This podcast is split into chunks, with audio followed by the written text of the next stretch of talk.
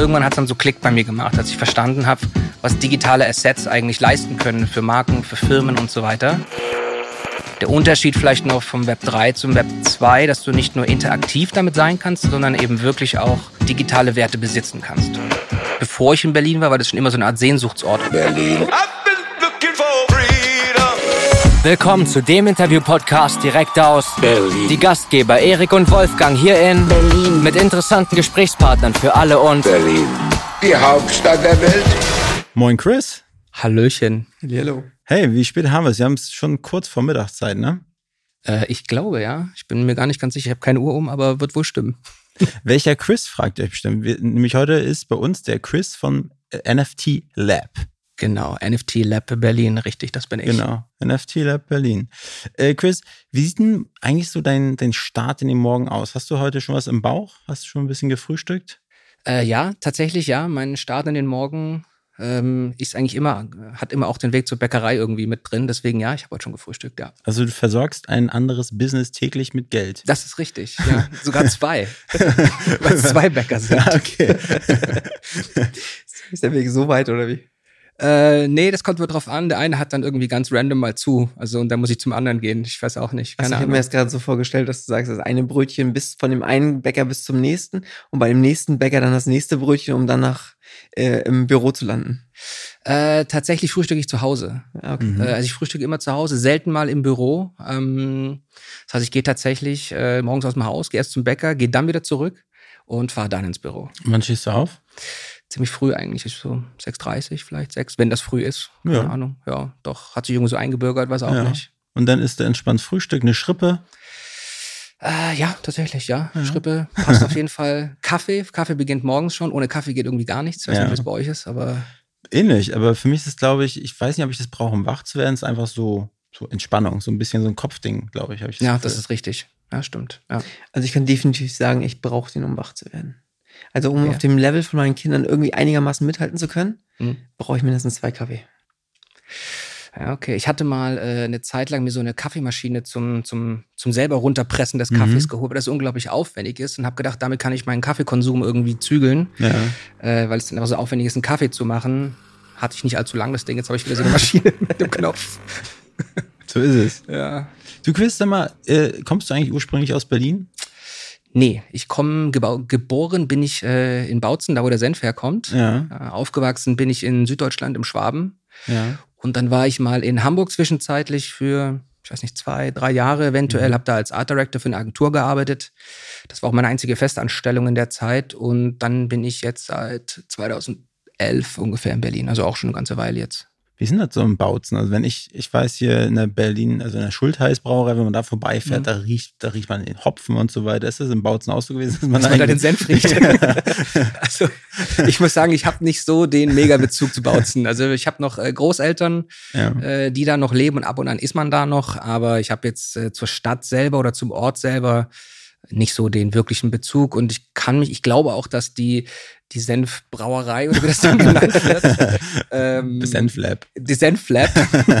die Senfagentur, die ist, äh, ich glaube gar nicht in der Stadt, sondern das ist außerhalb. Ich wüsste sogar wo, ich bin mal dran vorbeigefahren. Ja. Äh, es roch aber nicht nach Senf. Ich weiß nicht. Ähm, ja, ansonsten habe ich nicht wirklich den Bezug zu meinem Geburtsort, muss ich ehrlich sagen. Aber ansonsten ist Bautzen noch bekannt für einen Knast, ne? Das ist richtig. Den siehst du sogar von der Autobahn aus. Okay. Ja, der ist da. Das äh, gelbe Elend wurde das, glaube ich, genannt. Mhm. Ja. Ich, ich, glaube, der Name dazu. Mhm. Aber gut, ähm, Berlin. Was ist das Erste, was dir bei dem Wort Berlin in den Sinn kommt? Das Erste. Ich glaube, hauptsächlich Erinnerungen, ist gar nicht so ein richtiges Wort, sondern eher so ein Gefühl, glaube ich, ähm, an der Zeit, bevor ich in Berlin war, weil das schon immer so eine Art Sehnsuchtsort war. Vielleicht, ja, vielleicht ist das, das, das der Begriff dafür. Äh, Sehnsuchtsort, weil ich da irgendwie immer hin wollte und dachte, da irgendwie erwartet dich äh, was auch immer. Mhm. Äh, weil ich ja aufgewachsen bin in einer Kleinstadt, so in Süddeutschland eben. Und äh, ja, so ein Sehnsuchtsort slash Heimat, vielleicht mhm. sogar, ja doch, könnte man sagen. Ja. Und was, was, was gefällt dir prinzipiell an Berlin, an dieser Stadt und was gefällt dir nicht? Was gefällt mir an Berlin? Ähm, Eigentlich vieles. Also die, dass es eben so eine Art Heimatstadt eben geworden ist, dass es äh, eine Großstadt ist auf jeden Fall, dass hier einfach viel geht. Also ich mhm. glaube in Deutschland, da kriegt man vielleicht nicht, kriegt wahrscheinlich gleich so ein bisschen Bashing der anderen Großstädte in Deutschland. Aber ich habe auch mal in Hamburg eben auch gelebt und irgendwie habe ich das Gefühl, in Berlin waren die Dinge irgendwie authentischer. Mhm. Äh, das finde ich auf jeden Fall super. Und was mir vielleicht nicht gefällt, so, ja, eigentlich gibt es das nicht wirklich so. Also manchmal ist es zu groß. Manchmal ein bisschen Ruhe wäre schön. Aber ansonsten Berlin ist Heimat, so ja, bleibt es auch. Ich habe letztes Mal mit einem gesprochen, der kommt aus Argentinien, der hat in Buenos Aires, mhm. der hat er gelebt und er meinte, als er vor 15 Jahren nach Berlin gekommen ist, war das wie ein Dorf für ihn. Ne? Auf einmal das ganz viel Grün und ja, ja. so entschleunigend, weil da sind irgendwie keine 15 Millionen oder was auch immer. Ja. Also es war heftig. Er meinte, auf derselben Größe wie Berlin sind fünfmal so viele Leute. Ich kann es nachvollziehen. Ich war ja mal relativ lang auf Reisen eben auch mhm. und fast anderthalb Jahre so ein bisschen um die Welt gereist eben. Als ich dann wiederkam, dachte ich mir auch so, boah, ist alles so entspannt hier so. Alle halten sich an die Verkehrsregeln, irgendwie keiner parkt schräg so, also mhm. irgendwie alles äh, total entspannt hier. Ähm, ich glaube, man kann immer nur von der Bubble sprechen, die man eben kennt oder in der ja. man lebt eben. Und ähm, wenn man dann aus dem Ausland kommt, oder auch in Indien, in, in, verschiedenen Großstädten, dann ist das natürlich im Vergleich hier ein Träumchen, das ist ein Dorf, wo mhm. alles in Ordnung ist und alles hat seinen Platz und alles ist entspannt. Ähm, also wenn, wenn er das so sagt, kann ich das nachvollziehen. Wo, ja. hast, wo hast du dann deinen Platz in Berlin gefunden? Ich wohne jetzt in Mitte. Okay. Genau, und finde es schön da. Wo denn, wo denn da? Also Mitte wäre auch noch so ein Platz, wo ich mir vorstellen könnte. Ja. So irgendwo zwischen Rosi und Montbijou-Platz, das wäre so mein Ding. Ja. Oder vielleicht auch Zionskirchplatz, irgendwie so, das wäre wieder ja, Prenzl. Ja? Tatsächlich, ja genau, das ist super schön. Gefällt mir unglaublich gut da. Ja. ja ist fast schon Prenzlauer Berg, aber gehört, glaube ich, noch, nee, gehört noch offiziell, glaube ich, zur Mitte. Und ja. genau. Aber du musst das äh, NFT Lab Berlin ja schon richtig gut laufen. Warum? um sich da die horrenden äh, Mietpreise leisten Ich muss sagen, ich habe da gewohnt, äh, bevor es die NFT Lab Berlin gab. Okay. Äh, genau. Äh, da waren die Mietpreise vielleicht auch schon hoch, das stimmt. Mhm. Sie werden ja immer höher in Berlin, aber ähm, genau, da war ich davor schon. Okay. Ja. NFT Lab, Erik, du übernimmst. Ich bin jetzt ruhig für die nächste Stunde. nee, weiß nicht, möchtest du noch ein bisschen was erzählen, wo du herkommst, was du vorher gemacht hast? Weil ich glaube, es ist auch ganz spannend, wie sich das bei dir entwickelt hat. Wir haben uns ja schon vor gefühlt tausend Jahren das erste Mal getroffen. Wir haben euch angeschrieben, weil wir Aufträge brauchten.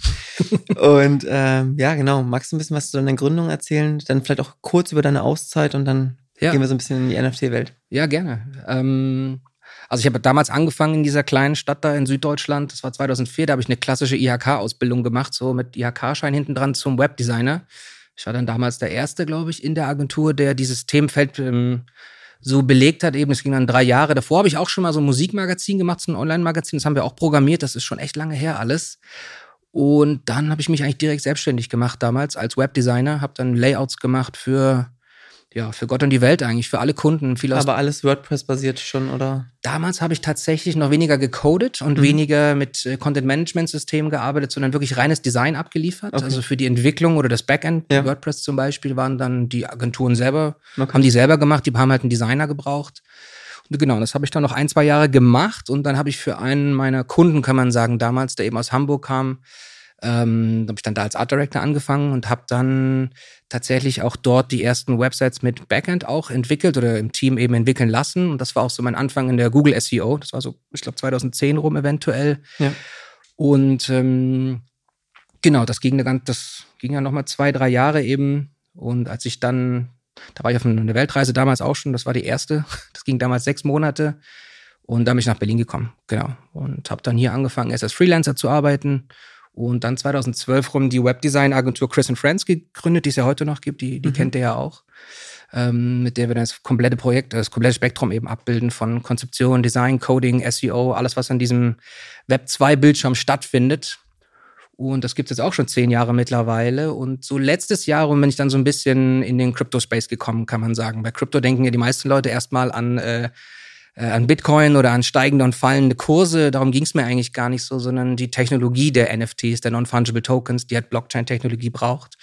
Äh, das war so ein bisschen der ausschlaggebende Punkt. Und irgendwann hat es dann so Klick bei mir gemacht, als ich verstanden habe, was digitale Assets eigentlich leisten können für Marken, für Firmen und so weiter.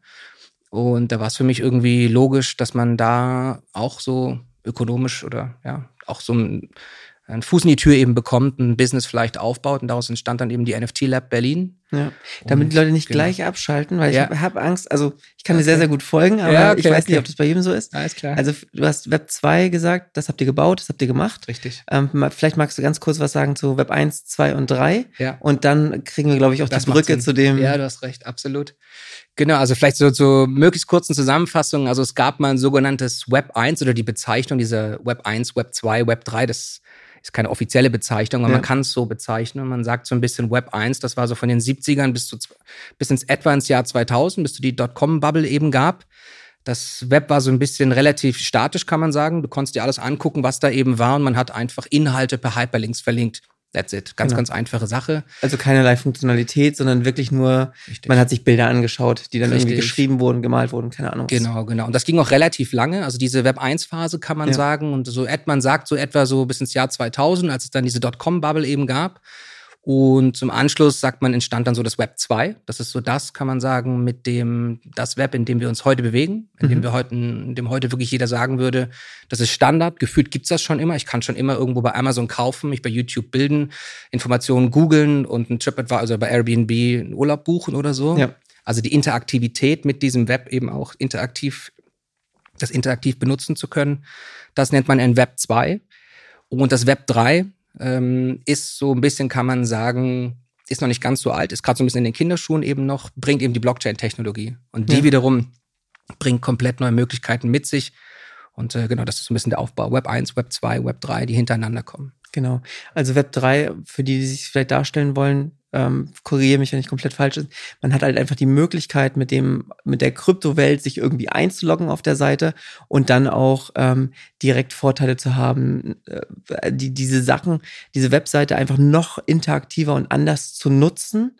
Und da gehen wir nachher tiefer rein, ähm, als das in der Web 2 ähm, Geschichte möglich war. Richtig, genau. Du kannst zum Beispiel durch die Blockchain-Technologie besitzen. Also das klingt ja. jetzt verrückt, aber letzten Endes kann man ja sagen, wenn du jetzt, ob jetzt für den Podcast ist oder ihr habt einen Instagram-Account eben, du bringst da jede Menge Ressourcen eben auf Lebenszeit auf, ja. um dir eine Gefolgschaft aufzubauen. Das heißt, du hast so eine Follower eben im Instagram-Kanal aufzubauen. Das machst du jahrelang. Du investierst Ressourcen, Zeit, Lebenszeit, Geld und so weiter.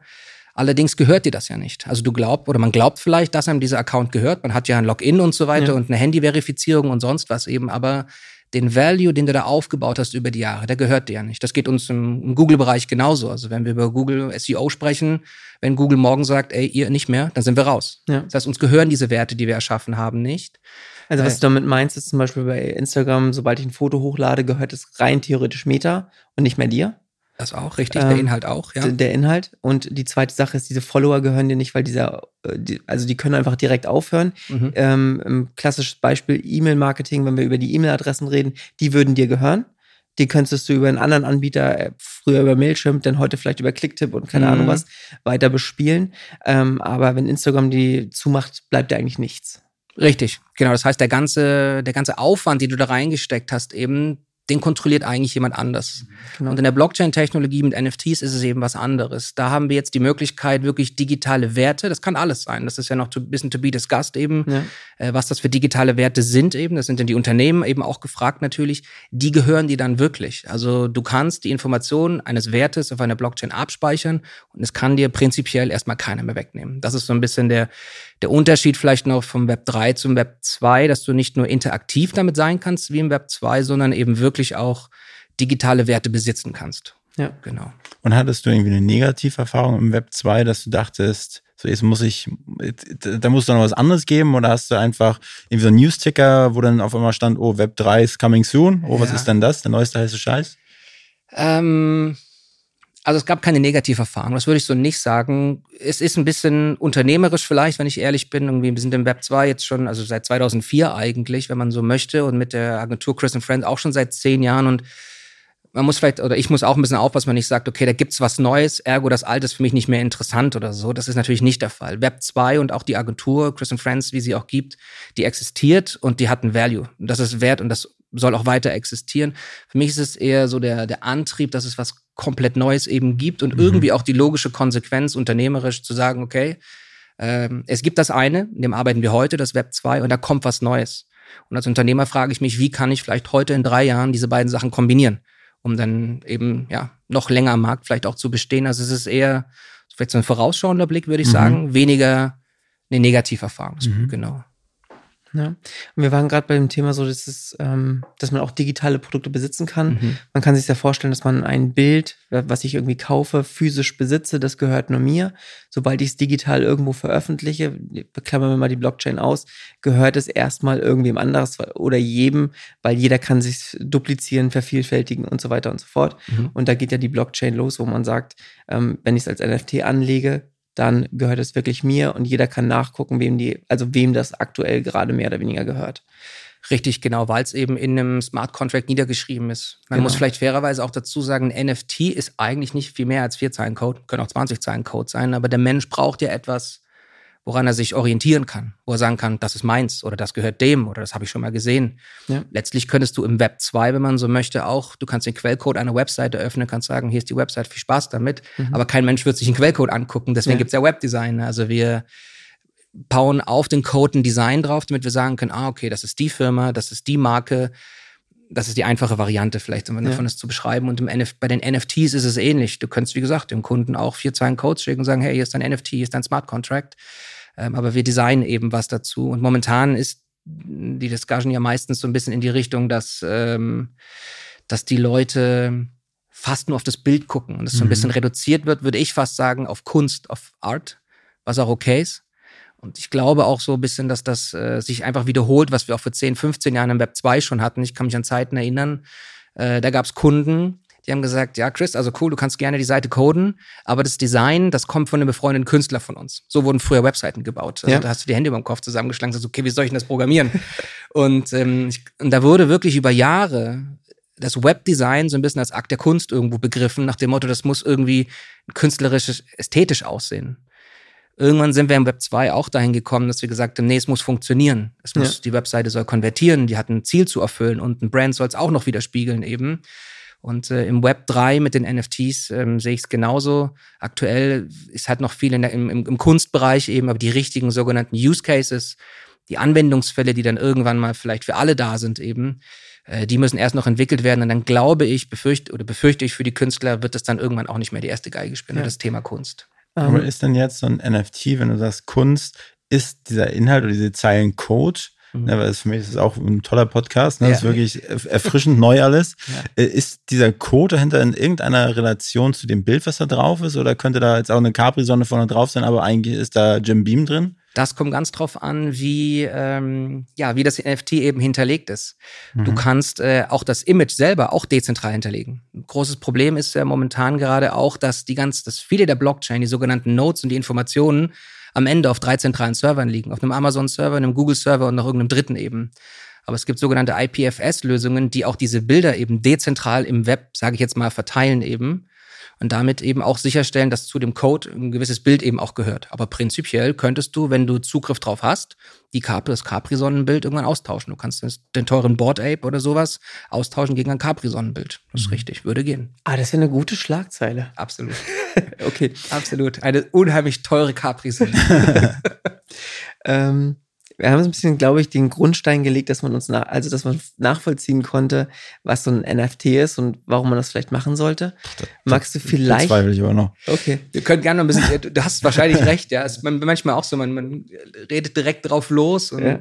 Aber vielleicht ja. magst du so ein paar Beispiele von größeren Marken vorstellen, wie die vielleicht äh, nicht nur dieses Kunstwerk, sondern irgendwelche, weiß ich nicht, ähm, physischen Geschichten auch zusammengestellt haben. Äh, es gab jetzt ein paar große Beispiele, um einfach mal ein Gefühl dafür zu bekommen, für auch für die, die Kleinunternehmer. Mhm. Äh, wo könnte man vielleicht anfangen? Was macht das schon für einen Unterschied? Ja, also ich finde, eins der schönsten und interessantesten Projekte ist das äh, Adidas Into the Metaverse. Also so nennen mhm. die das eben. Ich meine, Adidas ist ein weltweit bekannter Brand eben und die wollen Absatz schaffen. Die wollen vielleicht neue Sneaker rausbringen, neue Kleidungsmarken eben auch und müssen sich marketingtechnisch ständig was Neues einfallen lassen, eben um, um eben auch, um, um auch up to date eben auch zu bleiben mit ihren Produkten. Und da war es sehr spannend. Das hat, äh, gesagt, dieser Board Aid Yard Club, da wenn die Leute vielleicht schon mal davon gehört haben, das ist äh, im Grunde eine Kollektion von 10.000 äh, Affenbildern, die, wo, glaube ich, mittlerweile ein Monkey irgendwie, ich glaube, 100.000 Dollar und mehr kostet teilweise. Und ähm, Adidas hat sich dann damals ähm, quasi einen davon gekauft, so ein NFT von diesem Board 8 Yard Club, und hat dann eigene NFTs darauf rausgebracht. Das heißt, sie haben sich so ein bisschen an den Value, den der Board Yacht Club ja im Metaverse, wenn man so möchte, erschaffen hat. Die haben ja auch mal mit ihrer Followerschaft bei Null angefangen. Ja. Ein Jahr später hatten sie eine Million Follower auf Twitter, auf Instagram und so weiter. Es gab ein, es gab ein offizielles Festival in New York und so. Also da wurde ja wirklich echter Value das Marketing Value natürlich. Sind jetzt bei dem Board Ape und noch nicht bei Adidas. Genau, richtig, ja. bei, dem, bei den Board Apes eben da wurde ein richtiger Marketing-Value eben geschafft und Adidas hat es eben dann verstanden, sich davon ein so ein NFT zu kaufen und zu sagen, okay, auf, aufgrund dessen ähm, belabeln wir uns selbst mit unserer neuen Kleidungsmarke eventuell auch mit diesem, äh, mit diesem NFT und sprechen damit eine komplett neue Community eben an. Und zwar eine NFT oder Web3 slash Metaverse-affine Community, die auch selbst Adidas vorher sicherlich nicht hatte. Die hatten eine riesen Fanbase, aber keiner wusste vielleicht vorher, wie gehe ich denn damit um? Wer würde denn mit Hilfe eines NFTs zum Beispiel ähm, diese neuen, diesen neuen Sneaker kaufen beispielsweise? Und ja. da war es ähm, das finde ich ein super Beispiel eben, weil dadurch eine komplett neue Kollektion eben auch entstanden ist, die du nur kaufen konntest, wenn du so ein NFT eben auch hattest von Adidas. Ja. Erik, ich habe keine Fragen, mach du. ja, ich glaube auch, dass, ähm, dass, äh, ich sag mal so, es gibt bestimmt viele, bleiben wir bei Adidas, Adidas-Fans. Hm. Und ich glaube, dass die Marken aktuell es dadurch schaffen können, wenn sie ähm, in der NFT-Welt unterwegs sind, ähm, wirklich so einen Hype um sich zu schaffen. Wenn sie irgendwas Cooles machen, man irgendwelche Boxen bekommt, zusätzlich, weil man das NFT hat oder weil man dann vielleicht irgendwelche Produkte kaufen kann, die wirklich nur der Besitzer von einem NFT hat oder ähm, oder oder. Und das Schöne ist, dass man nicht so richtig weiß, wenn man erstmal zu diesem Club gehört, diese Eintrittskarte, diesen NFT gekauft hat, was kommt da noch, was könnte noch passieren, welche Vorteile hat man und hier dann früh einzusteigen bei den Marken, die man sowieso unglaublich cool findet, hat sich bisher in der Vergangenheit sehr gelohnt. Ähm, und jetzt ist die Frage, wer kommt zu euch? Was was was wollen die? Was was macht ihr mit denen? Also zu euch, du meinst es bei uns bei der NFT Lab? Genau, richtig. Also was, was habt ihr vor? Wollt ihr einfach erstmal nur Bildung schaffen? Wollt ihr wirklich schon die ersten Webprojekte umsetzen? Mhm. Äh, oder habt ihr schon welche umgesetzt? Wie, wie geht ihr vor? Weil ich finde es auch mega spannend, würde es auch am liebsten machen, aber bin halt zu weit weg davon. Ja, also momentan ist so eine unserer Hauptaufgaben ist tatsächlich äh, Bildung, also Education-Arbeit zu leisten. Wir haben ja. einen kleinen YouTube-Channel, wir machen, wir haben mehrere Talks, die wir jetzt auch veranstaltet haben, schon auf Meetup, meetup.com eben gibt es eine Gruppe von uns. Ähm, das heißt Education wie, oder wie Bildung. Heißt die Gruppe? Äh, meetup.com slash NFT Lab Berlin. Okay. Genau. Da kannst du dich quasi anmelden und da siehst du unsere aktuellen ähm, Events oder Veranstaltungen, Treffen, die wir organisieren und die haben immer etwas auch mit Bildungsarbeit zu tun. Wir hatten letzte Woche einen Talk organisiert, da ist von der Solana Blockchain, die ja auch mit NFTs äh, arbeiten, ähm, gab es das sogenannte Summer Camp hier in Berlin eben. Und da haben wir dann auch Leute zusammengebracht und haben über das Thema DAO, eine dezentrale autonome Organisation, auch so ein Blockchain-Ding, ähm, haben wir darüber quasi einen Vortrag gehalten. Also was wir momentan machen, ist wirklich Education-Arbeit zu leisten, um die Leute ja einfach eben auch ein Wissen zu vermitteln, was ist denn diese Blockchain, was ist dieses NFT, was kann ich eigentlich damit machen und so weiter. Und das ist eigentlich unsere Hauptaufgabe momentan gerade bei der NFT Lab. Ja. Das zweite, was wir machen, das ist dann eher der unternehmerische Part, würde ich sagen, ist natürlich äh, das Netzwerk aufzubauen. Mhm. Äh, Netzwerk aufzubauen heißt letzten Endes die, die Leute, die wir brauchen, um einen sogenannten NFT-Drop, wie das so fancy heißt, also wirklich ein NFT-Projekt für den Kunden umzusetzen, auch die Leute dafür zu haben. So, das sind so die zwei Hauptaufgaben, die wir, die wir momentan gerade machen. Okay, spannend. Ja. Und wie, wie sieht denn das nachher aus, das Web 3.0 äh, oder das Web 3? Also wie, wie kann ich mir das vorstellen? Wie kannst du dir das vorstellen? Also optimalerweise merkst du es gar nicht. Ja. Also optimalerweise merkst du als Nutzer gar nicht, dass du plötzlich mit Web 3 Daten interagierst. Und da arbeiten momentan auch eine ganze Menge Leute dran. Momentan ist es wirklich noch so, du würdest es merken, weil du vielleicht auf einer, in, deiner, in deinem Browser oben rechts so eine kleine Extension hast und dann hast du eine sogenannte Wallet ja, eine, eine Metamask, das ist eine Wallet, eine Phantom Wallet für Solana. Und wenn immer du die anwählst, kannst du dort drin was auch immer machen, sage ich jetzt mal im Web 3. Sprich, du merkst noch, dass du im Web 3 unterwegs bist. Ähm, das User Interface oder die, die Entwicklung, die wir allerdings anstreben, auch wir als Lab und natürlich einige andere ganz große Player, meistens aus den USA, in einem viel größeren Umfang natürlich, haben schon, haben allerdings bereits Lösungen geschafft, bei der der normale User wie gesagt, gar nicht merkt, dass er überhaupt plötzlich mit der Blockchain interagiert. Aktuell ist es ja zum Beispiel so, du, das ist ja Erik, das sicher schon mal gemacht, so eine, so eine Wallet eben auch angelegt, du brauchst eine Seed Phrase, es ist unheimlich komplex, das Ganze anzulegen, musst noch irgendwelche Coins vorher. Gibt es einen richtig coolen Artikel auf Eriks Blog? Ah ja. Nur mal so. Ja, cool. Äh, wie das funktioniert, meinst ja, du? Genau, Perfekt. wie man die Wallet anlegt, was wichtig ist. Genau. Wie man sie verbindet mit den Webseiten, um sich dort ja. einzuloggen. Genau. Und es ist, oder? Schon ziemlich komplex, würde ich sagen. Ja. Ja, absolut, genau. Und das Aber super erklärt dort. Aber mit diesem super Artikel von Eriks Blog ist es natürlich ein leichtes hier. Christian, solltest du mir mal anschauen? Den werde ich mal angucken, ja. Entschuldigung, ich wollte ihn nicht Kann rausbringen. Schon geschafft. nee, alles gut. Also ihr ähm, arbeitet an, also es wird an den Lösungen gearbeitet, dass man es nicht mehr merkt. Da warst du. Richtig, genau, dass du eben bei einem, ähm, dass du als User überhaupt gar nicht merkst, dass du eine, eine Wallet äh, anlegst. Es gibt aktuell ein super Beispiel von der Flow Blockchain, äh, die fast und ich glaube sogar ausschließlich nur für NFTs eigentlich existiert. Das wurde von einem kanadischen Unternehmen namens Dapper Labs äh, ins Leben gerufen und die haben einen sogenannten Onboarding-Prozess geschaffen ähm, für, ich glaube, das ist Warner Music äh, ähm, Top Stars, Chart Stars, Warner Music Chart Stars von Dapper Labs auf der Flow Blockchain. Und wenn du dort dir quasi ein NFT kaufen möchtest, der Use Case, was du damit machen kannst mit dem NFT, der steht dann dort auch geschrieben, ja. dann merkst du das gar nicht mehr. Du würdest tatsächlich deine ganz normale E-Mail-Adresse nehmen, ein Passwort eingeben und vollautomatisch im Hintergrund dir eine Wallet auf der Flow Blockchain anlegen. Und das als jemand, der vielleicht vorher noch nie mit einer Wallet interagiert hat.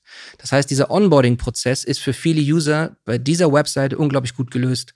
Und das ist so ein bisschen das, woran wir arbeiten oder woran noch viele andere, andere Firmen eben auch arbeiten, damit ähm, man sich vielleicht gar nicht erst die Frage stellen muss, wie sieht denn dieses Web 3 aus? Weil optimalerweise sieht's aus wie die Dinge, die wir bereits kennen. User-friendly einfach, vielleicht, ja. Ja.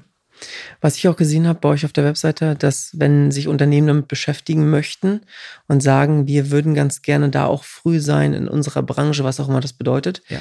dass ähm, ihr auch Workshops macht, wo ihr einfach das Unternehmen begleitet und sagt, ähm, wir denken jetzt mal alle zusammen laut nach. Ja. Ähm, Finde ich mega spannend. Wie, wie sieht sowas aus?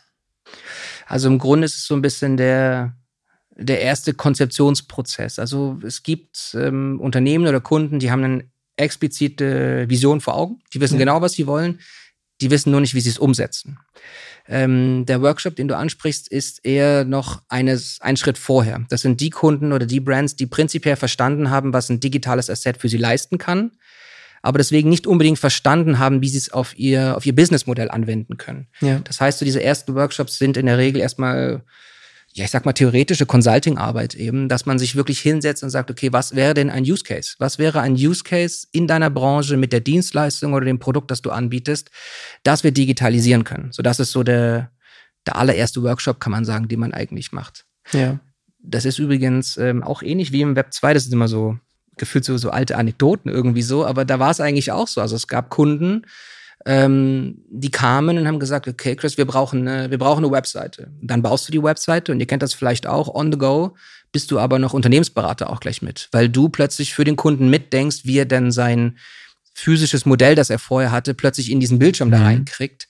Ähm, und dann gibt's wiederum andere, die wissen genau, was sie wollen. Die wissen, die können es nur nicht designen, die können es nicht coden, aber die haben das Prinzip Web 2, Webseite, was sie damit machen können, verstanden. Aber das war ein Evolutionsprozess. Ja. Heute merken wir auch bei, bei Chris Friends in der, in der Agentur eben, dass wir Kunden haben oder Ansprechpartner innerhalb der Firma dieses Kunden, die schon zum dritten, vierten Mal eine Webseite bauen. Vielleicht auch für einen anderen, weil sie vorher woanders gearbeitet haben. Das heißt, diese ganzen Prozesse werden immer einfacher und ich sehe das Gleiche auch im Web 3, also im, mit den NFTs eben auch kommen, dass wir am Anfang unglaublich viel Education-Arbeit leisten müssen und bei expliziten Kundenprojekten erstmal auch in der Theorie diesen Use Case eben durchgehen müssen. So was, okay, wie sieht denn dieser Anwendungsfall jetzt für dein Businessmodell aus? Das wären dann diese Workshops und die sind eigentlich absolut elementar. Bevor wir die nicht gemacht haben, macht es eigentlich fast keinen Sinn, wirklich so ein NFT-Projekt auch umzusetzen. Und was wäre jetzt also ein ganz simpler Use Case? Also gibt es einen simplen Use ja, Case? Es gibt ähm, absolut, also ein ganz einfacher Use Case wäre zum Beispiel, dass du ein gewisses Produkt, ähnlich wie bei Adidas vielleicht auch, das kann, muss ja nicht gleich irgendwie äh, weltweit sein, das kann ja erstmal geografisch auf Berlin reduziert ja. sein, dass du ein gewisses Produkt nur dann kaufen kannst, wenn du dieses NFT in deiner Wallet hast. Das heißt, du kommst auf die Webseite, Web 2, so wie es eben immer war. Und dort wird ein Produkt dir gezeigt, das bringt ganz spezielle Benefits eben mit sich. Oder es kann auch äh, ein Konzert sein, eine Band sein, die sagt, wir spielen ein spezielles Extrakonzert irgendwo, allerdings nur für diejenigen, die dieses NFT in ihrer Wallet eben haben. Dieses NFT gibt die Band oder der, der Veranstalter, wenn man so möchte, selber aus. Das heißt, es gibt keine Zwischenhändler.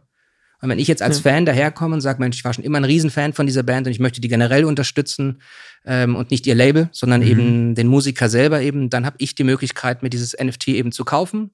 An der Kasse zeige ich den QR-Code von dem NFT zum Beispiel und kann auf das Konzert gehen. So, und was ist da jetzt der, also der, der Sinn und Zweck dahinter, dass ich irgendwie über Umwege, warum kann ich nicht einfach PayPal sagen, ich bezahle dafür halt irgendwie 50 Euro mehr?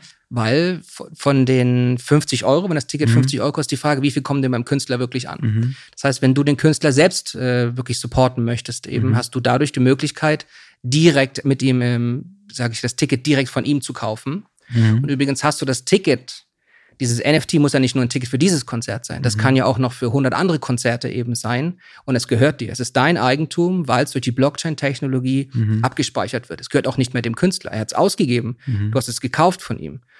Jetzt könntest du zum Beispiel dahergeben und sagst, okay, ähm, ich bin kein Fan mehr von dieser Band. Irgendwie hat mich total enttäuscht, diese Band. Schreckliche Musik oder so. Und dann gehe ich daher und verkaufe mein NFT. Jemand anders kauft es ein.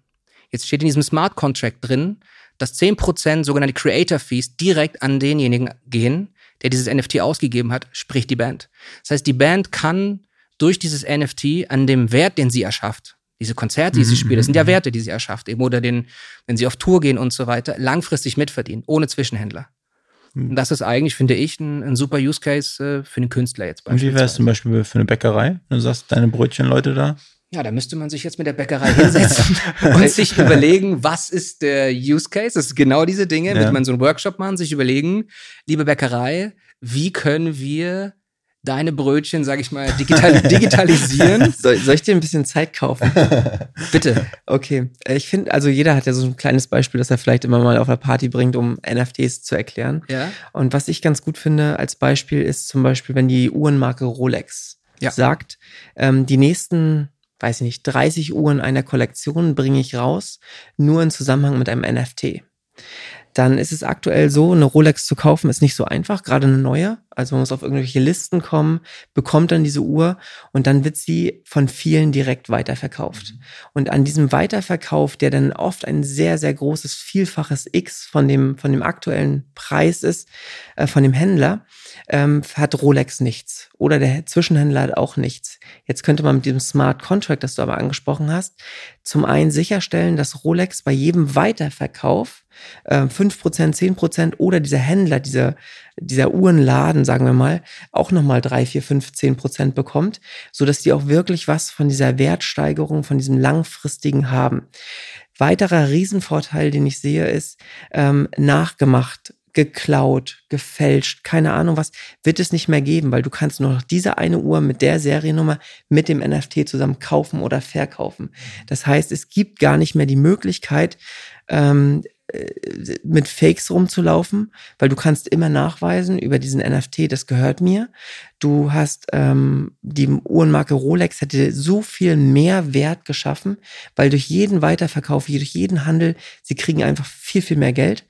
Ähm, und äh, den dritten Vorteil hatte ich eben schon genannt, aber irgendwie vergessen. Ähm, also jedenfalls macht es einfach unglaublich viel Sinn für ganz viele Marken und Branchen.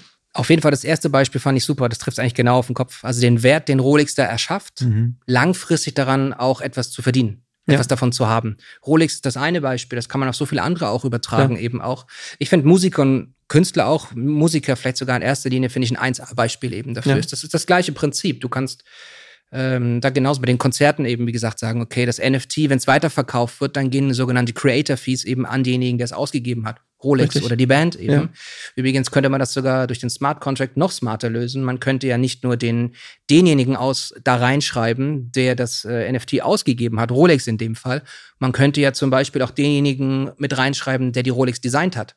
Oder man könnte denjenigen mit seiner Crypto Wallet mit reinschreiben, der den der, ähm, weiß ich nicht, der, der den Zeiger oder irgendwie sowas. Oder äh, Chris, der die Webseite gemacht ja, hat. Oder, oder den, den zum Beispiel. Richtig, genau. Prinzipiell hast du dadurch die Möglichkeit, dass mehrere Leute an dem Wert, den sie als Gruppe erschaffen, langfristig ja. eben partizipieren können.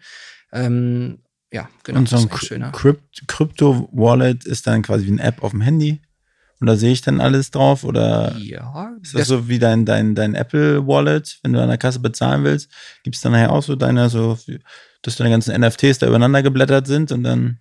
Ähm, ich weiß nicht, ob es das äh, als so eine Art Apple Wallet eben gibt, aber es gibt auf jeden Fall erste Wallets, Metamask dazu nennen, Phantom auch und sicherlich auch noch einige andere, die sind als klassische App auf deinem Handy eben. Mhm ähm, genau. Und da siehst das du dir, dann kannst du raufgehen und kannst dann alle Details auch sehen. Richtig, richtig, genau. Es gibt manche, die sind ein bisschen user, ein bisschen mehr user-friendly als andere. Die Phantom Wallet kommt so aus dem Solana Blockchain-Ökosystem. Die ist meiner Meinung nach sehr, sehr user-friendly. Die mhm. zeigt dir zum Beispiel nicht nur an, welche NFTs du vielleicht in deiner Wallet eben auch hast. Das Rolex NFT oder das NFT von einem Konzert letzte Woche oder mit dem ich noch auf drei andere Konzerte gehen kann. Äh, das würde dir diese Wallet eben mhm. anzeigen oder auch andere Dinge, vielleicht doch, wie viele Coins du da drin hast oder wie viele Kryptowährungen du in deiner Wallet hast. Das ist wie so eine Art Depot, würde ich sagen. Mhm. Ja, kann man sich das vorstellen. Und genau. wie sieht so ein Weiterverkauf dann aus? Mal angenommen, ich habe jetzt die Rolex und verkaufe die weiter. Also ich als Laie kriege dann da so ein NFT dazu, ne? das kriege ich dann so als Sticker auf meine Hose gebappt. Wie, wie funktioniert denn diese Übertragung der Rechte? Spannendes Thema, bitte der, wie der Weiterverkauf des NFTs funktioniert. Ja, also. dafür, ja, dafür gibt's ähm, Markt, dafür gibt's Plattformen, also es gibt Marktplätze. Einer der größten, den es momentan gibt, ist OpenSea. Das ist so mit der größte NFT-Marktplatz, würde ich sagen, momentan. Rarible gibt's noch, ist auch ein sehr großer äh, Marktplatz. Und dann gibt's noch Magic Eden, das ist auf äh, Solana-Basis, Solana-Blockchain-Basis. Dort würdest du mit deinem NFT hingehen, du würdest dich mit deiner Wallet wieder verknüpfen. Damit hast du einen Account auf mhm. diesem Marktplatz eben und kannst sagen, du lieber Marktplatz, ich habe hier sechs NFTs in meiner Wallet, wie du siehst. Äh, NFT 1 und 3 würde ich jetzt gerne verkaufen. Du stellst einen Verkaufspreis ein, du kannst es auch ähm, versteigern, wenn du das möchtest. Mhm. Und irgendwann kommt jemand auf der anderen Seite, der hat auch eine Wallet eben, der ist auch auf diesem Marktplatz und der sagt, Mensch, das NFT ist toll, das kaufe ich dir ab. Und mhm. dann beginnt quasi ein Transaktionsprozess auf der jeweiligen Blockchain, auf der dieses NFT eben auch ausgegeben wurde. Und ähm, kurz darauf liegt dann das NFT quasi in der Wallet des neuen Käufers und gleichzeitig wurde in der perfekten Welt über diesen Smart Contract eben festgehalten, dass der ausgegeben, der, der Creator dieses NFTs auch noch was davon bekommen hat. Und wie ist das mit, der, mit diesem haptischen Produkt im Background? Also wie läuft da der Transfer im besten, wenn ich jetzt meine Rolex verkaufe, ja. das NFT dazugehört? Also gibt es da schon Lösungen? Also was jetzt, sage ich mal, das NFT natürlich jetzt nicht unbedingt äh, fix leisten kann, ist, was die Menschen, sage ich mal, in der in der physischen Welt damit machen. Ja. Du kannst deine NFT verkaufen, die Rolex allerdings in den Müll schmeißen. Hm. Äh, das kann das NFT natürlich nicht, nicht verhindern. Ja. Deswegen ist auch immer diese, dieser Use-Case-Gedanke, was kann dieses NFT, in welcher Form steht das zu dem physischen Produkt, mhm. dieser Workshop eben, unglaublich wichtig, dass man sich vorher Gedanken macht, ähm, was passiert, äh, was kann dieses NFT überhaupt ausgeben? Gibt es mhm. eine Möglichkeit, dass äh, schlaue Leute das Ding irgendwie dann doch anders nutzen, als es ursprünglich mal äh, angedacht war? Also da könnte man also man kann rein theoretisch, kannst du mir auch Geld bar geben und ich schicke dir das NFT. Dann hätten wir es auch geklärt. Diese Plattformen geben einem nur Sicherheit. Und ich glaube, wenn Rolex jetzt so ein, so ein Ding angehen würde, ähm, würden sie wahrscheinlich auch darüber nachdenken, einen eigenen Marktplatz auf ihrer Seite zu bauen. Und da wird Chris und Friends wieder um die Ecke kommen und sagen, machen wir gerne. Genau. Ja. Weil Rolex ja, genau. ähm, ist eine gute Referenz. Und übrigens vielleicht noch der, der eigene Marktplatz äh, wird auch ein Ding sein. Also wir nennen das heute noch Marktplätze. Im Grunde könnt ihr euch vorstellen, Amazon ist ein riesen Marktplatz eben. Es wird nur eine Frage der Zeit sein, bis Amazon auch äh, digitale Produkte verkauft. Also das könnten dann NFTs sein. Also würde mich wundern, wenn es nicht irgendwann kommen wird eben. Äh, noch ist das wohl kein Thema, aber es gibt ja dafür eben andere Marktplätze. Und es wird höchstwahrscheinlich auch so laufen, dass genau sowas eben, dass dann Rolex oder wer auch immer kleine eigene Marktplätze verkauft, weil sie dann die anderen nicht mehr brauchen. Das wäre natürlich ja. für die jeweiligen Marken ein Träumchen. Absolut. Ja. Und gerade so eine großen Marken kann man sich vorstellen, dass sie das durchsetzen können. Ja, ich denke auch. Ja, ich glaube ich, momentan ist es zumindest noch so, dass man mit relativ wenig Mitteln relativ viel erreichen kann. Also ja. heute noch, dass jemand äh, ein, unter ein digitales Unternehmen aufbaut und einen eigenen Webshop sagt und sagt so, ich brauche Amazon nicht, ich habe hier ein Produkt, ähm, das möchte ich, das ist super toll. Ähm, und ich brauche Amazon, ich brauche überhaupt nichts, brauche nichts aus der Amazon-Infrastruktur, äh, schon gar nicht den Marktplatz oder so. Das gibt's natürlich auch. aber das ist unglaublich aufwendig. Ähm, der Zug ist so ein bisschen abgefahren. So die, der Kuchen ist ein bisschen verteilt worden.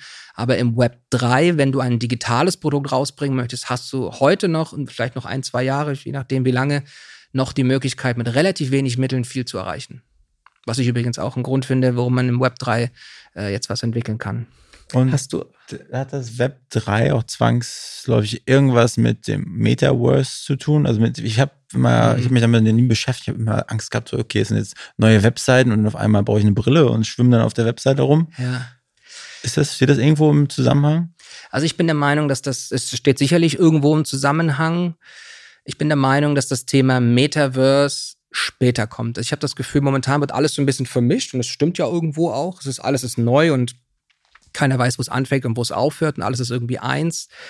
Aber ich glaube, dass das Besitzen von digitalen Werten so ein bisschen der Vorbote des später aufkommenden Metaverse vielleicht sein kann, wie auch immer das aussehen wird. Ob mhm. das jetzt eine Brille sein wird, ich glaube, das wird noch eine ganze Weile brauchen, weil, glaube ich, die, die Technologie, das irgendwie physisch an die Menschen zu bringen, einfach noch nicht massenkompatibel ist. Das gibt sicherlich für, für einzelne Gruppen und so, das mag ja schon funktionieren.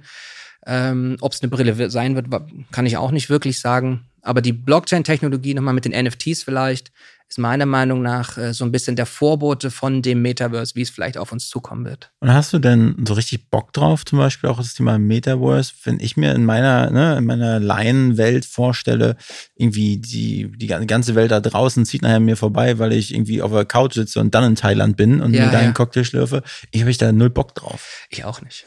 Gut. Äh, ich auch nicht. Äh, Deswegen, ich würde uns, glaube ich, auch nicht als Metaverse Lab irgendwie platzieren. Ja. Ich glaube, steht irgendwo auf der Seite auch, aber dann für die Brands ist es halt ein, mhm. ist es halt ein Unternehmen letzten Endes auch. Aber nee, würde ich auch nicht wollen. Äh, Sage ich ganz ehrlich, äh, ich liebe die physische Welt so, wie sie ist ich war, wann war das, vor ein paar Wochen in Paris auf dem Metaverse Summit und ist Tatsache so, das sind dann überall so kleine Stände, wo die Leute so Brillen aufhaben. Ich habe mir keine aufgezogen. Ich dachte, zunächst mache ich nicht. Ja. Aber nachher finde ich so geil, dass ich Aber das nur noch das mache. Ich erinnere mich noch, glaube ich, wann waren das? 2000, wann war das? 2009, 2010, irgendwann. Ähm, da war ich mal in einem Vodafone-Shop und ich hatte noch so ein Handy mit Tasten, ne? Mhm. Und auf einmal war dann da so ein Android-Telefon, äh, nicht von HTC oder sowas. Mhm und auf einmal war da so eine Wetter-App, da sind so Wolken so über den Bildschirm gezogen und dann dachte ich, geil, das muss ich haben. Ne? Ja. Und dann habe ich mir mal so, da habe ich testweise hab ich so ein Ding und dann habe ich auf einmal ein Smartphone gehabt und ich wollte es nie haben und ich habe Angst, dass das auch irgendwie passieren wird, zwangsweise.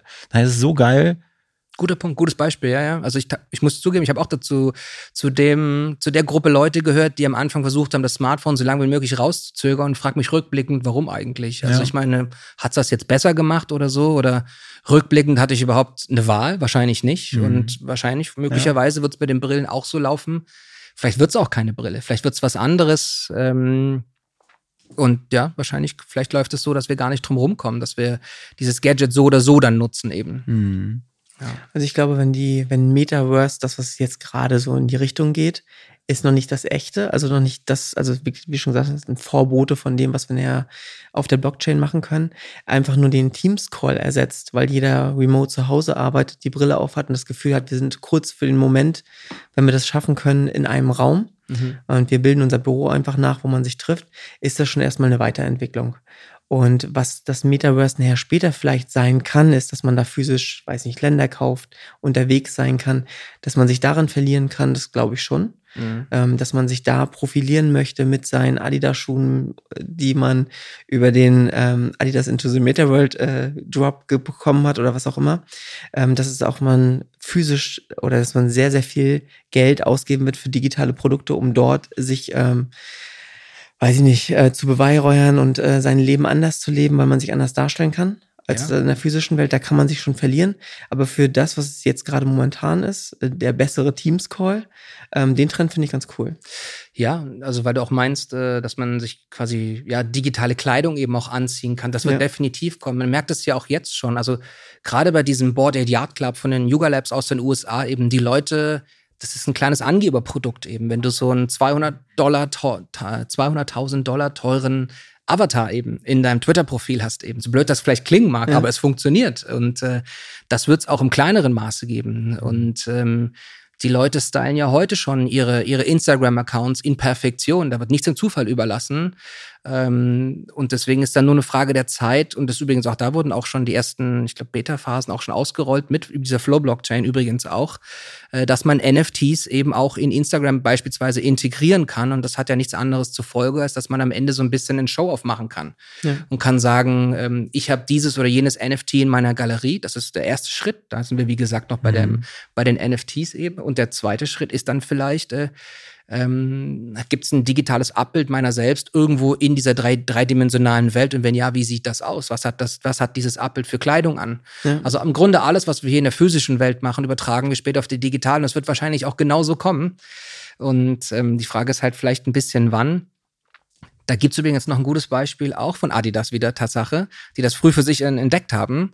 Ähm, da gibt es ein Adidas Oswald NFT. Da ist es im Grunde, schaust du dir auf, das eine, eine Web 2-Lösung, eine Webseite eben. Und dir werden alle möglichen Fragen gestellt und am Ende kommt da so ein, so ein Avatar eben raus. Den kannst du dir angucken, der kann dann rumtanzen und der ist natürlich von Kopf bis Fuß mit Adidas gebrandet eben. Ähm, ist spannend auf jeden Fall. Ob man das jetzt gut findet oder nicht, sei dahingestellt, aber die Marken erkennen das für sich. Und das wird sicherlich äh, noch größer werden.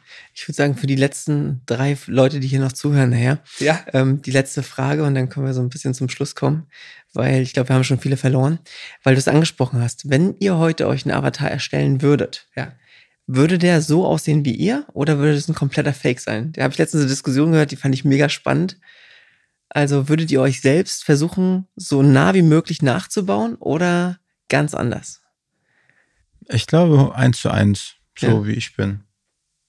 Ja. Bei dir? Ja, ich glaube auch. Okay. Ja, ich denke auch, es gäbe jetzt keinen Grund, da irgendwie eine andere Version davon zu bauen. Ja. Ich glaube halt wirklich, die Leute, die im Leben angekommen sind, würden sich selbst bauen. das kann sein. Und so die ganzen Teenager würden also komplett anders, aber äh, ja, gut. Wie ist denn das bei dir, Erik? Ja, auch mich komplett. Also versuchen da irgendwie ranzukommen. Aber dadurch, dass ich keine Ahnung von Design habe und auch, wie du auch immer wieder sagst, keinen Geschmack, ähm, würde ich jemand anderen damit beauftragen. Ich kenne, vielleicht ist es jetzt auch ein bisschen deplatziert hier, aber es ist ja mein, mein Job. Kennt ihr noch die Sendung mit Simon Gosi-Johann damals? Äh, da ist er durch die Straßen gezogen und hat irgendwie sich so eine Metersalami so ins linke Hosenbein gepackt. Mhm. und dann haben so eine versteckte Kamera hat dann immer aufgenommen, wie die Leute reagiert haben. So kann ich mir das bei dir vorstellen, Erik. So, das hättest du auf deinem Avatar auf jeden Fall. Wenn du ihn bauen würdest. Gut. Ja, wirklich. Chris, vielen, vielen Dank. Ja, gerne. Ähm, Danke für die Einladung. Wo kann man dir noch folgen? Was muss man abonnieren? Was ist wichtig? Äh, auf jeden Fall unseren Twitter-Kanal, würde ich sagen twitter.com slash NFT Lab. Da auf jeden Fall. Ansonsten nftlab.berlin eigentlich. Auf der Website selber gibt es alle Kanäle, die relevant sind. Sehr gut. Ja. Vielen, vielen Dank.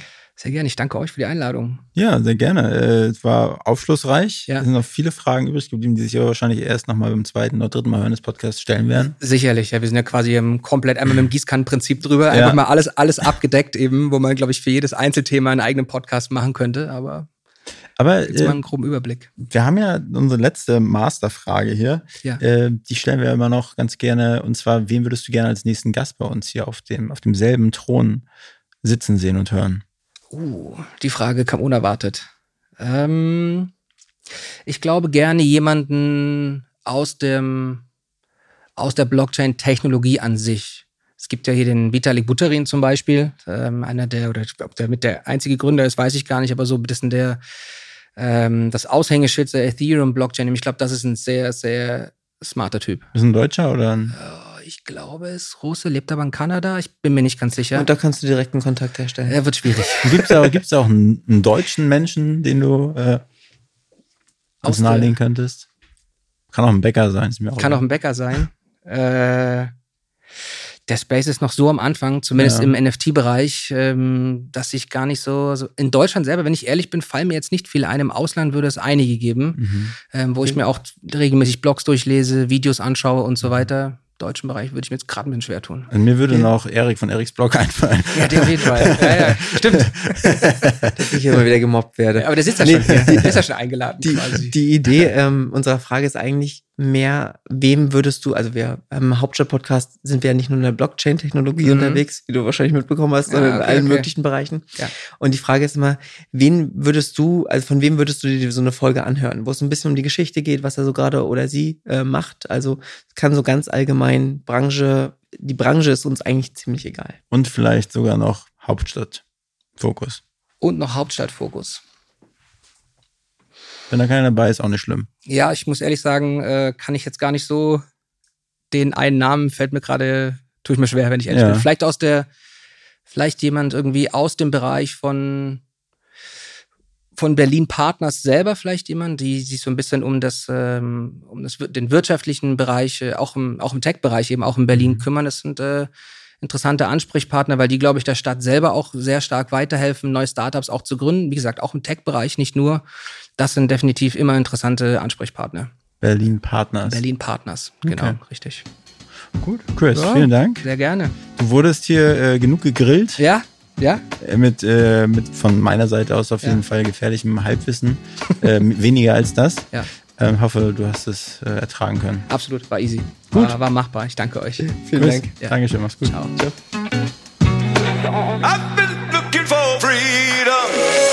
Diese Folge wurde produziert von Next Gen Media, deiner Full-Service-Marketing-Agentur aus Berlin, die Hauptstadt der Welt.